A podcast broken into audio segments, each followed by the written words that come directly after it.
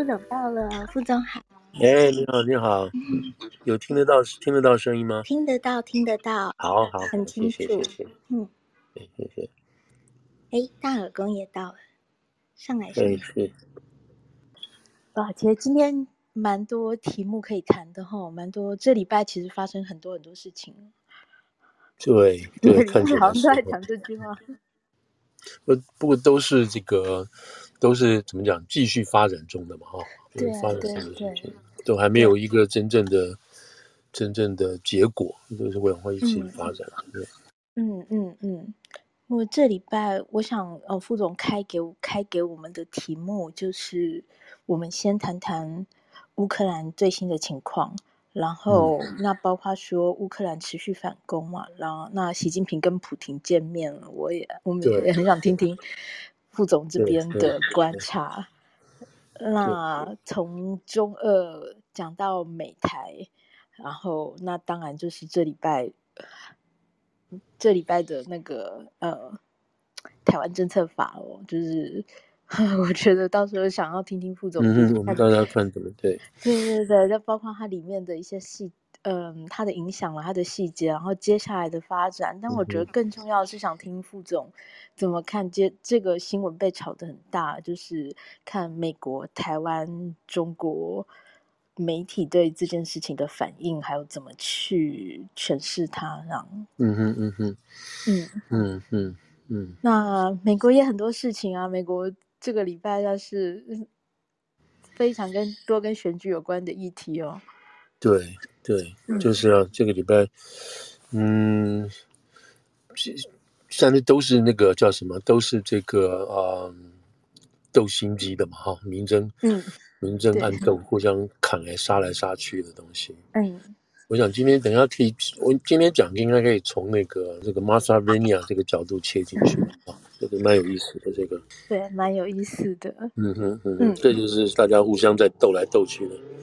斗来斗去的这种情况。对，嗯嗯嗯，就是希望，那希望到时候不要有一些火药味了。就是 底，当然很欢迎底下的朋友提问题，或者就是或者愿意发表一些意见这样。不不，我们就讲一下这个这个新闻的发展是什么嘛？哈，至于背后。背后，那这这背后当然各自有各自的阴谋，然后那个有的是处于攻势，有的处于守势，但是要从这个整个大的 picture 来看，就就比较好。好，好，那副总，我们今天我们就好，先开始好了。开始哈。好，那我们先从哪里？从乌克兰开始说起好了。嗯，但乌克兰就会就又会牵涉牵牵涉到刚刚你提到的那个。美中俄等等，还有整个中亚这些事情嘛，哈、嗯。那今天新的发展，最新的发展当然是在乌克兰，在这个呃一九五这个地方，哈，就是哈尔科夫这个地方，嗯嗯、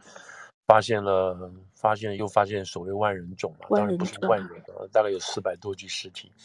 嗯嗯。那现在正在调查到底这个尸体是什么出来，因为这已经是第三次了。每次他们一收复一个，乌克兰一收复一个大的这个要点或者是村庄。嗯，就会发现很多很多平民死掉，被呃，就等于说是被屠杀也好，或者是各种不同的方式也好。第一次是巴恰，第二次是马里坡附近哈，然后再来，现在这次在这个一九五这个地方，那伊久姆当然是一个重要的这个关卡了哈，是通往这个顿涅茨克啊那个卢甘斯克一个很重要的一个一个地区。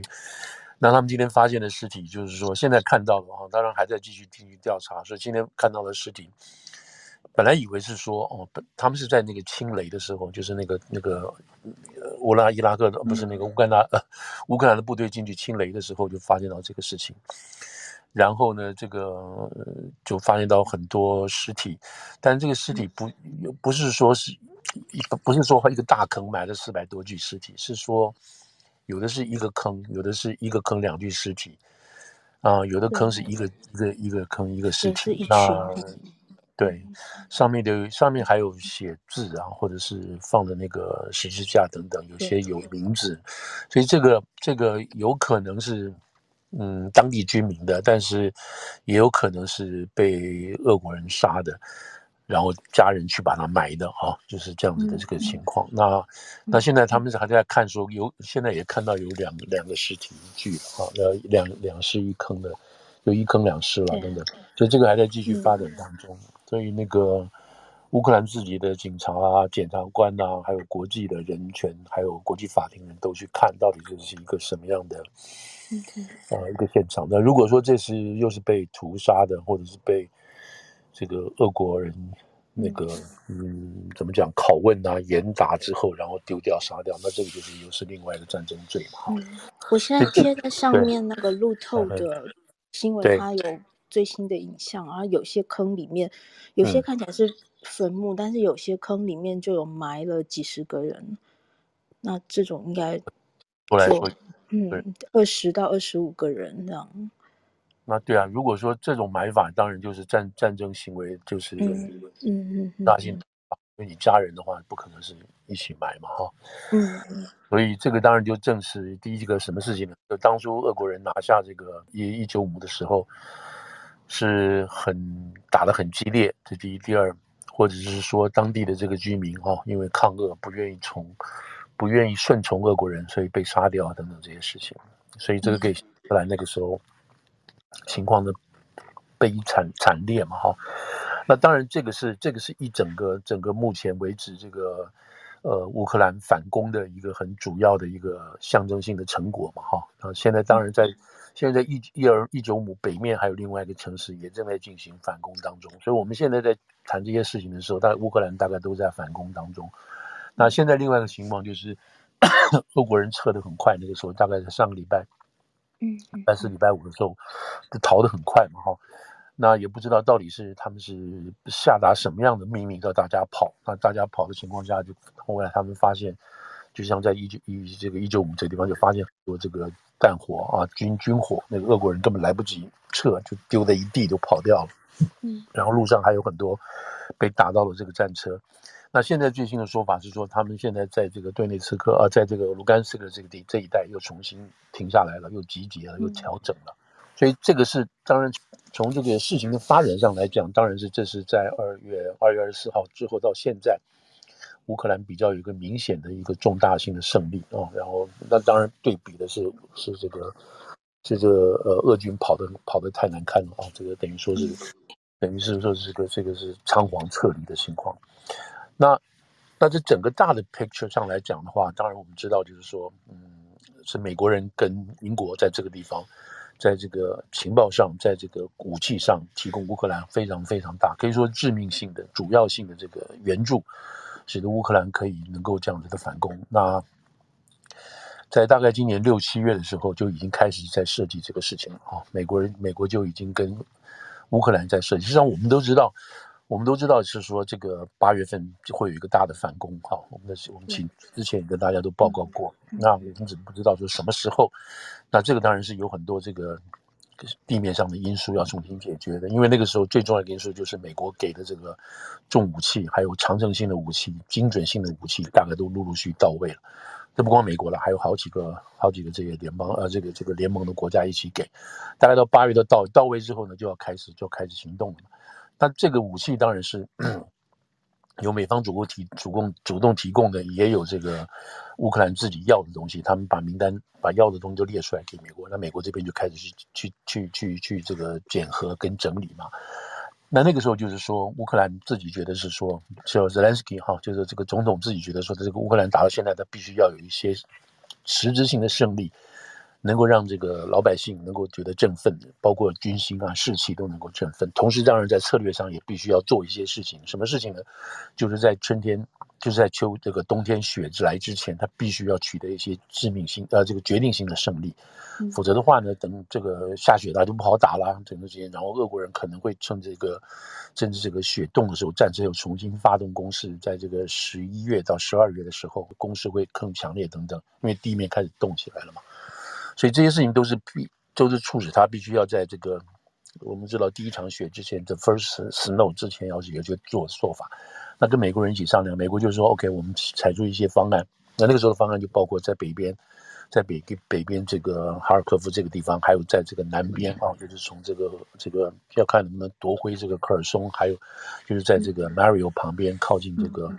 就整个克里米亚岛在西边一点，嗯，东边东边的位置嘛，要把它拿下来。所以这两个这两个不同的这个选择。那有个说法就是说，你要不要决定性的做一次大战？哈，这表示你们表示乌克兰可以打这个大战型的东西，巨型的会战，然后把这个拿下来。另外一种就是把它分开两两个来做。后来这个乌克兰大概在推演，让美国这边也可以推演这些事情。意思就是说，美国大概美国在美国就是没办法了，它这个卫星哈太厉害了。侦测卫星太厉害，他把这个俄国部队的调动，还有人员多少，还有大致上的弹药，还有补给什么的，全部都搞得清清楚楚的。那他也知道说，如果 因为那个时候的部队，俄国主要的部队就摆在南边啊，靠近这个克里米亚，再加上沃尔松这个沃尔松这个地方，那他知道前面在那个卢甘斯克上面的，我们刚刚讲的这个哈尔科夫这地方部队不是那么多，所以他们决定是说，OK，那我们开始分分批做好，就分两批来做。那这个当初有讲是说，可能是佯假攻啊，假装攻击这个这个赫尔松这个地方，让俄国的部队在那边集中。但事实上，然后在北边这边就开始发动了。事实上也不见得是如此，因为就是说整个情况来讲的话，有可这个，因为他们在乌尔松发动这个攻击的时候呢，迫使啊，迫使这个普廷下令，原来在乌尔松这边要举行公投的，就是乌尔松老百姓，你们要不要加入这个这个俄国人，要不要加入这个俄国？哎，有个公投。那这个公投，因为因为这个乌克兰发动攻击之后，这个乌克兰就这个公投就暂停了，暂停就表示说乌尔松暂时在名义上并没有完全加入等等。然后呢，然后所以他另外一方面在那个就这有效果了，就是说在南边发动攻击是有它实质上的效果，也不见得是假攻的。但真正主要战场当然是摆在北边，就是我们刚刚讲的这个，包括收复这一米九这个地方，哈，这个地方，所以。所以这个地方就是现在就看出来是一个战战略。那当然，这个我们刚刚讲到，除了这个美国的这个情报啊，就是军事情报、间谍、卫卫星间谍之外，那美国这边提供的哈马斯是非常厉害的一个这个新的啊，也也不是新的，就是一个当然这个乌克兰是没有了，美方这样调过来的一个属于属于这种嗯自走式的，是一种火箭啊，然后但是有这个。有这个卫星啊，卫星可以精准导航，它射出去之后就很准的可以打到，打到它要打到的地方，而且射程非常远啊，大概才起码大概是这个四十到五十公尺，或是六十公尺以六十公里以上的这个位置，而且它那个炮弹上面打的东西，那个上面装的都是这个那个大概有两百磅以上的炸药，非常非常杀伤力非常强等等，所以这个东西。这个东西让这个俄国基本是招架不住的啊，也不知道这个飞他们这个这个火箭从哪里来的呢？那另外更厉害的一个就是说，他们这个火箭还可以把它改装放到这个苏凯啊三十五这个老式的这个飞机上面去，可以飞上去。对，可以飞上去去打这个去打这个基地。事实上，这个俄国人也没有也没有料到，所以这这这些事情就让这整个这个整个在这个东北部这个地方这个战事完全改观了啊。所以这个这个是一个，当然是现在这个变化，然后这个是变化，就反映出俄国人的这个部队的部队很差，然后这个部队有腐化啊，然后这一点也在这个也传出来，在莫斯科啊，莫斯科附近的这几个县的选举中都有一些要求哈，这里有要求这个普京要下台，到现在为止他当然没有指，嗯，没有把这个矛头直接指向普京，就指向部队，觉得你部队在搞什么东西啊？这样子，包括车臣的领袖。也在指责说这个俄国的部队在搞什么等等，那这个这个当然会，这个你骂这个部队当然就骂普京了，所以普京现在当然也是受到很大的这个压力了，所以这个压力呢，居然这个我我们把就是很多事情就缩小来讲嘛哈，这个压力就反映到他必须要跟习近平做一个交代了，现在这个很糗的事情就是说就是跟习近平做交代了，那这个当然日程都排起来，因为他必须要参加这个上海合作会议会议。这几个国家要见面，然后这个元首领这个领导人都要碰面，所以这就是在这个时候又又遇到了这个这个整个乌克兰战事就这么糟糕，那他必须要跟习这个这个习近平见面，如果不见面的话更糟糕，因为大家说这是出了什么事情等等，所以这个会议是必须要这个会议是要开的啊，就是每年的这个年会，那今年在乌兹别克举行。那这个从中方来讲的话，这一个很大一个象征性的，就是说习近平逼了憋了两年多，那这必须要出去了。嗯，那他第一站就是选择去去这个上个会议屋，这个事实上在上个会议他也可以借口说是我们就就是试训就好了等等，但他选择要出去，要人人要到，那这里头这里头这里头当然有很多这个战略上的算算计在里头了，因为因为这个因为就算没有这个乌东的事件哈，就是这个乌克兰最近这个就是说胜的这个节节胜利的这个这样子的发展出现。那中国也必须需要把这个整个中亚的事情要重新看对一遍。那中亚看对一遍有好几个，有好几个从军事啊，还有这个经济的这个角度，都必须要重新去、重新去、重新整理，说重新整理出发嘛。那乌兹别克这边来讲，或者是哥萨 哥萨克这个地方，是中共的这个“一带一路”最主要的一个起点。那原料啊、石油啊，还有这些这种货品啊，那都是从这个地方出口的。所以“一带一路”是一个像是一个将来必须要做的事情，打通到欧洲这些事情。所以他选择做这个上合会议做个起点，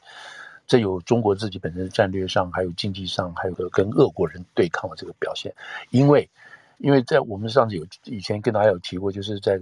哥萨克在去年上个十一月的时候，自己内部有政变嘛，嗯，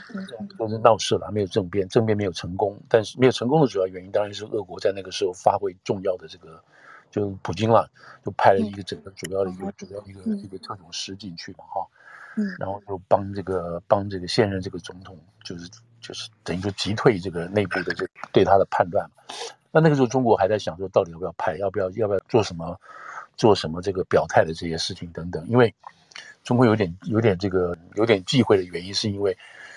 就是说，因为他有台湾问题在那边，在这边卡着嘛，就是他不希望有任何国家去干涉另外一个国家的问题嘛，所以他对于要不要去对这个对哥萨克这个地方进行这样子的干扰，他有点迟疑。那俄国人不讲，想都不想就进去了。所以这样进去的话，当然在那个时候就重新证明了俄国对于中亚的这个掌握程度跟它的重要程度。这是一个，这是一个很重要的一个因素摆在这个地方，但是哥萨克其实还有这些中亚国家，其实并没有那么对俄罗斯这么那个怎么讲，那么那么那么亲近，那么挺他，那么挺他，因为主要是因为因为讲得出来，中国的这个吸引力太大了，这方面等等这些事情，而且靠近，而且俄国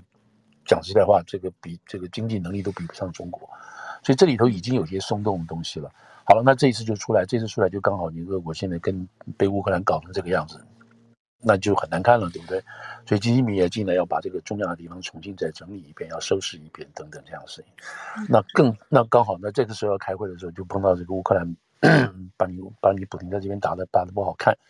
所以普京就是等于说很很难堪的，他必须要必须要第一个必须要这个几个国家要见面，这第一点。第二点，那必须要跟习近平见面，不见面大家就就会就会倒过来想你们出现什么事情了。所以见面了，所以今天见面的话，大家所读出来的一个讯息就是说，习近平承认，呃，这个这个普京承认了，承认说他知道他了解到中方对这个事情有些有些 concern，有些看法，对于乌克兰的形势有点看法。然后他说，这个等一下我们的这个是他在会前会开会之前先跟大家这样子就是有一个表态的说法。然后他说我们在开会的时候，我们会私下我们会跟他解解释一下我们现在俄国对于这个乌克兰的这个立场还有这个做法是什么。然后他又说，当然这个跟跟我们刚开始告诉中方的没有太大差别。换句话说，俄国觉得我们做的还是对的。然后现在告诉中方，再跟中方解释一下。那为什么这样讲呢？是因为中方开始怀疑了，中方原来这个上不封顶的，啊，对于俄国的这个支持上不封顶的这个事情，那现在他必须要做一些解释了。这是这个倒过来，你就可以想说，倒过来可以想说，中国对对于俄国现在这个发展已经有点有点紧张了。你知道，也不知道你你这样搞下去到底是什么情况，然后我跟你再拖在一起，在经济上还有在这个在这个军事上，我们到底会是会发生什么事情？中国要开始重新评估这个事情了。所以这为什么？这为什么这个这个普京讲的这些话，让大家外面就有点吃惊了？就是说，哦，你们这个你们这两个这个哥们的关系是不是？怎么回事？你必须要讲这个话，你知道，是是是这个，现在是这样子的，外面是这样子的看法。那这当然是说明普京出了问题啊，等等这样子。那那至于双方会有什么样，这个私下会有什么讲法，那等我们等下再看。那这个这样的讲法的时候，是说中国现在对于这个普京这一次他们两个见面的事情报道的很少，基本上是没有像以前那么大的报道。那因为他没什么好说的，因为报道的就是报道坏事嘛，就是说这个普京现在不好嘛。他不能就这样子讲这些事情，所以中中方就是说，那不讲就是就是不提这个事情，那边就是另外一个角度，就是说现在情况的确是不好，这是中方在这边的看法。那习近平当然跟这个在这个公开上面讲的话，还是说，嗯，所以他们讲的话就非常怎么说，非常有点这个勉强了。就是我们两个还是大国，你看那有一段视频，他说这个非常非常敬佩作为一个大国领袖的这个说普丁啊，说大国领袖的什么风范，我们必须在我们两个国家必须在全世界作为大国的领导啊，什么这些事情啊进行进行贡献。这这话讲的就是很难看的，因为大家现在外面看了就知道，说这两个是这两个人是怎么抱在一起取暖啊，两个都受伤很深的啊。你看普丁。就两个人自己把自己搞成这个样子，不是别人搞的，是他们自己搞的，都是自己造，都是咎由自取啊。对，就咎由自取的事情。普丁，你要去，你要去攻击乌克兰，然后这个主要国家对你制裁，你先搞成这样，要战打的又不好，这是一个你自己搞成这个样子。那第二，那国那中国现在经济发展到这个程度，你知道，基本上都百分之二的这这种情况，这很惨的。实际上情况可能比这个更惨。如果大家看最近这个浙江的说话，嗯嗯嗯，你跟他说话，那这是这是讲的事情都已经讲。翻了，对不对？就是，嗯嗯，然后你经济这么差，然后你现在在这个讲实在话，你这个不断对美国、对俄国、对于这个西方国家、对于这个什么非洲国家，甚至对于这个东南亚国家，你基本上都没有做好嘛，都没有做好这个事情。那么，当然台湾关系搞成这个样子，两岸关系搞成这个样子，等等，凶成这个样子，所以基本上，然后然后这个经济这么差，所以这两个人基本上都是问题重重的。所以两个人在一起说对世界要产生什么影影响那个领导的话。你知道大家都看不懂这干嘛？你领导什么？影响什么事情？知道这个？嗯嗯。然后这个你在这之前又把人家那个非洲的债全部免掉了，这这不是一个正常国家要做的事情啊！你知道，这这看着就是都是乱七八糟的，讲实在话啊。所以这两个人在一起里面讲这个话，今天谈这个事情就很很觉得觉得有点无厘头，对吧？你们两个能够对于这个对于这个世界能够提出什么样稳定的新事情？好了。这个话讲完，就今天今天是谁出面讲话讲的最直截了当的？就是印度的总理莫迪，莫迪就直接对莫迪这个莫迪等于上就当面就他莫迪这话讲的就更明白了，别打了，对，他就不要打了，对，你说别打了，他他提出三个 D 嘛，diplomat，呃，要对话哦，要这个要这个民主啊，对，democracy，还有 diplom diplomacy，再加上这个这个 dialogue 三个事情啊，这个就是民主。外交对话来解决问题，没人要打仗的。他说：“你现在打的，他直接就告诉我，当面就告诉这个普京啊，这个情况就是这个说，这个这世界上不要打仗的事情。然后现在把这个仗搞得这个这个这个战争造成的这个物价什么什么这些东西，那普京这个谁，目的就直截了当就告诉你，普京是你搞坏掉了，你不要这样弄了。所以这个话讲的讲实在话，当然是讲的比这个习近平讲的要更多了，对不对？当然。”这个目的讲话也是从，也当然也不能说他不是从印度人的这个国家安全角度来讲，他当然也是嘛。啊，他被逼的要在这个，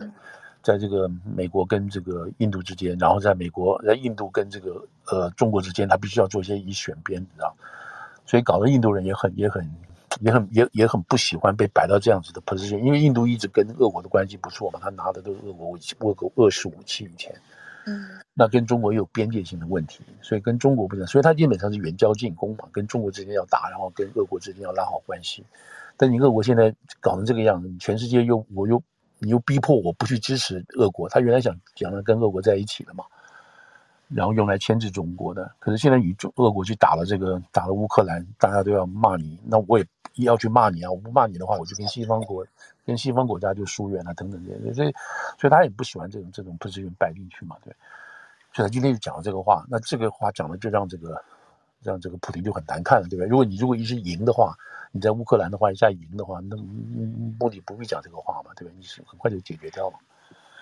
所以这场战争拖到现在，让这个这个普京很难干。那普京现在要不要要不要想办法结束呢？他当然，他今天普京告诉这个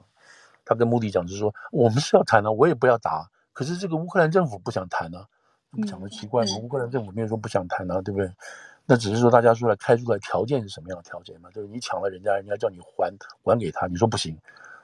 那不行的话就不能谈。这个这个是也是俄国很奇怪的东西。所以俄国今天当然跟中国还是在讲，就是说哦，这是我之所以要打乌克兰的原因，因是因为你们北约哦，还有加上你们这个西方的势力已经到我门口了，让我没有办法了，我必须要我必须要做反应的这些事情。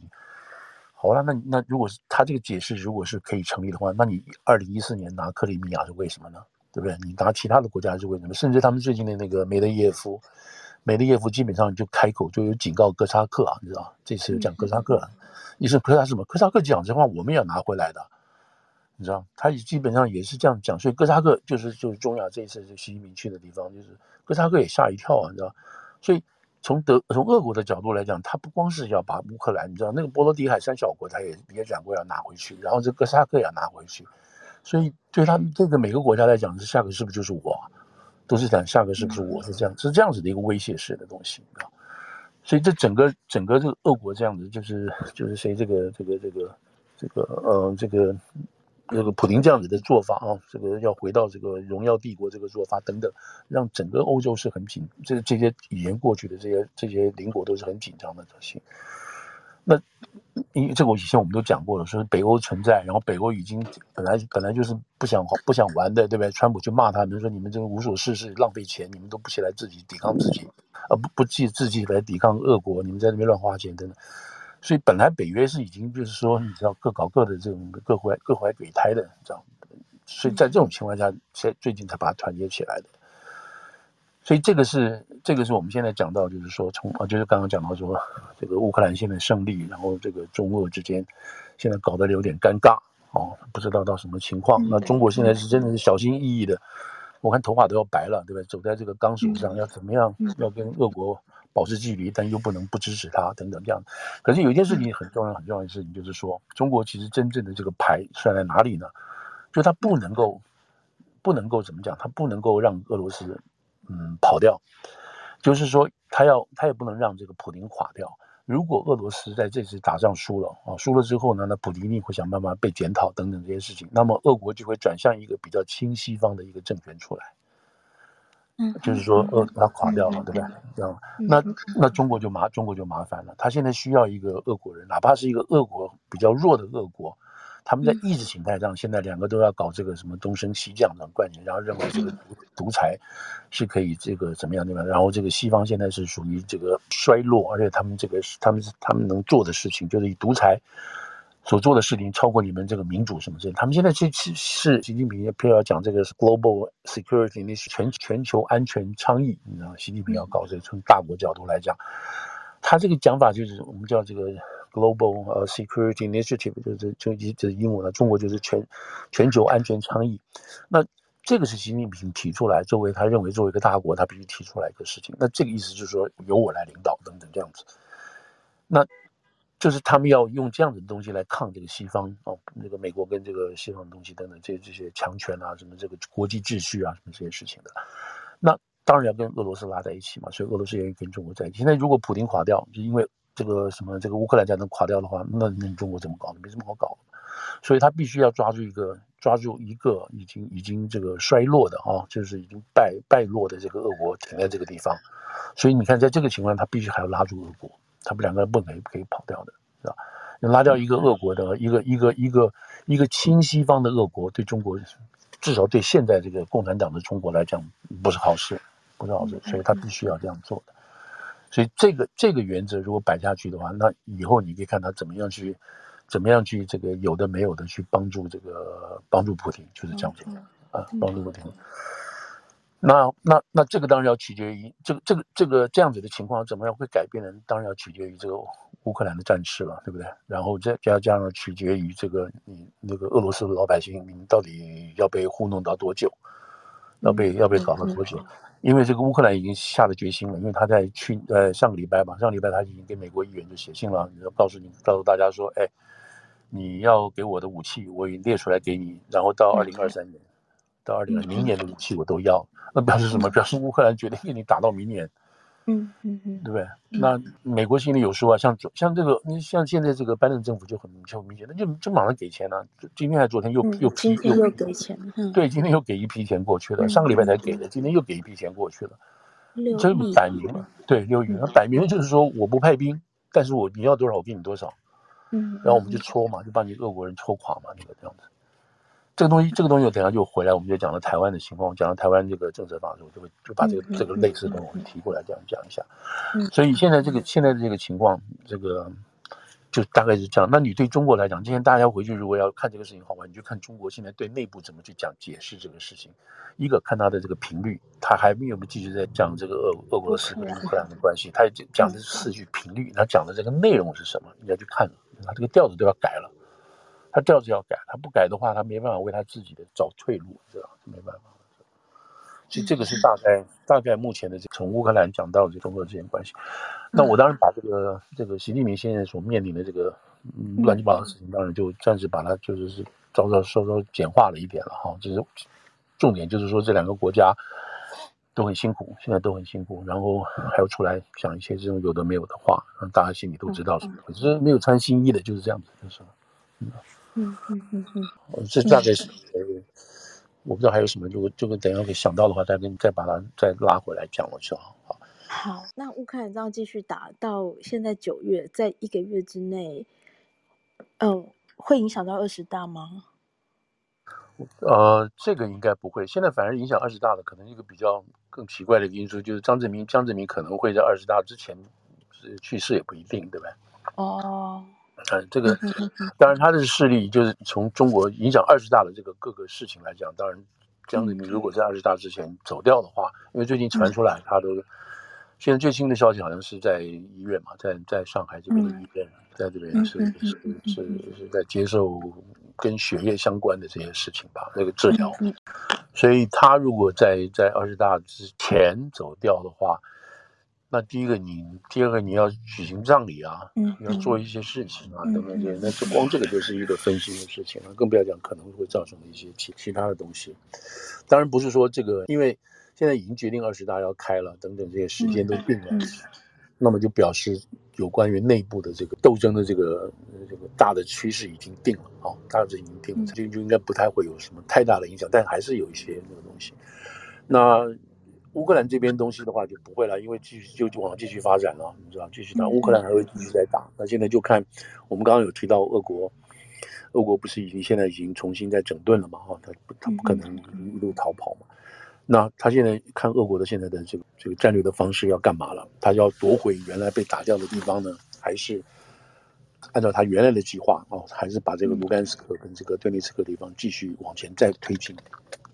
然后巩固他原来的这个地方。嗯，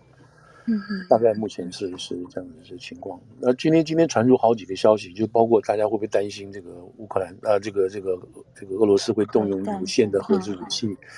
第一个，他现在对于这个今天传出来，他好像要把这个奥德萨，原来我们讲奥德萨可以运那个谷运运那个粮食嘛，还有谷物可以出口嘛，哈，嗯，跟就是就土耳其出头签签，看的就是牵头去签了这个，让双方可以运开一条路让他们过去。对对对，那这个当然这这个说来容易，这是这个很重要的一个安排啊，这个谁上船去捡？因为你这个空船出去，然后你不希望偷偷的运军火回来。然后这个，然后这个土耳其要上船去检查，乌克兰要上船去检查，俄国人要上去检查，还有联合国要上去检查，这这是一个很很很麻烦的一个程序，你知道吗？所以，嗯，因为你离开了港口，跟你空船回去再进来，什么这个都是都是很多的这些嗯安全上哈，还有技术性的，就是你知道船的。装东西还是有些危险的，我们对这件事情，那这都是一个问题。另外一个大家要关心的就是说，到底这个冬天来的时候，这个取暖的问题、能源的问题是不是都充分解决了？我们现在大概知道说，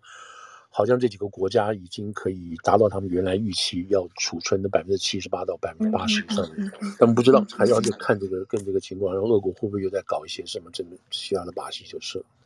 嗯嗯，对吧？所以这些都是一个都是一个可能会谈到会这个大家继续观察的情况就是了。嗯，上合会还有什么我们需要注意的事情吗？严格上来讲，上合会没有太大的。他们当然，这个习近平有说要要要要重新制定一个反恐的策略了，然后大家要重新对于反恐要重新要有一个新的认识。习近平有是有这个说法，但当然是处于他领导的地位要说法。但是，但是上合会议，嗯，就说事实上，因为因为现在这个上合会议又加了这个印度，还有加了巴基斯坦什么这些国家进来，嗯、就是说变成很多事情，变实际上变成很多事情是不能够解决的，因为这两个国家本来就本来就对闹的嘛，这两个巴基斯坦跟这个印度本来就谈不拢的嘛，嗯、所以他们进来之后，对于整个上合的这个实际性质有什么，就是一个就很难说了。原来这个是应该是以这个中国自己本身想要在后面自己的这个后方能够有个这样子的类似这样子的组合，能够对抗这个东南亚这个地方那个等等的，所以这个还不能够嗯看出来这个会会有什么确实的东西，但是但是由于习近平去了这个哥萨克，所以跟哥萨克之间的关系显然是有重要的加强，所以两国这两国中国跟哥萨克之间会有很重要的这个经贸的协议。然后在那边开发新的能源，包括这个，他最近是跟他们签了一个有关于这个油管的哈，油管的这个这个这个建设啊，就是担心因为这次这次跟俄国之间的关系被压，这个因为因为哥拉克出很多油嘛，这个油可以到俄国也到中国去的，所以这个是一个可能这个这个地方是要确保中国自己本身能源的安全，这可能是一个重要的收获吧，这样子对，嗯嗯嗯。对，大概先大概先这样，因为这里头东西可以讲的太多了，就是对，对，好不好？嗯。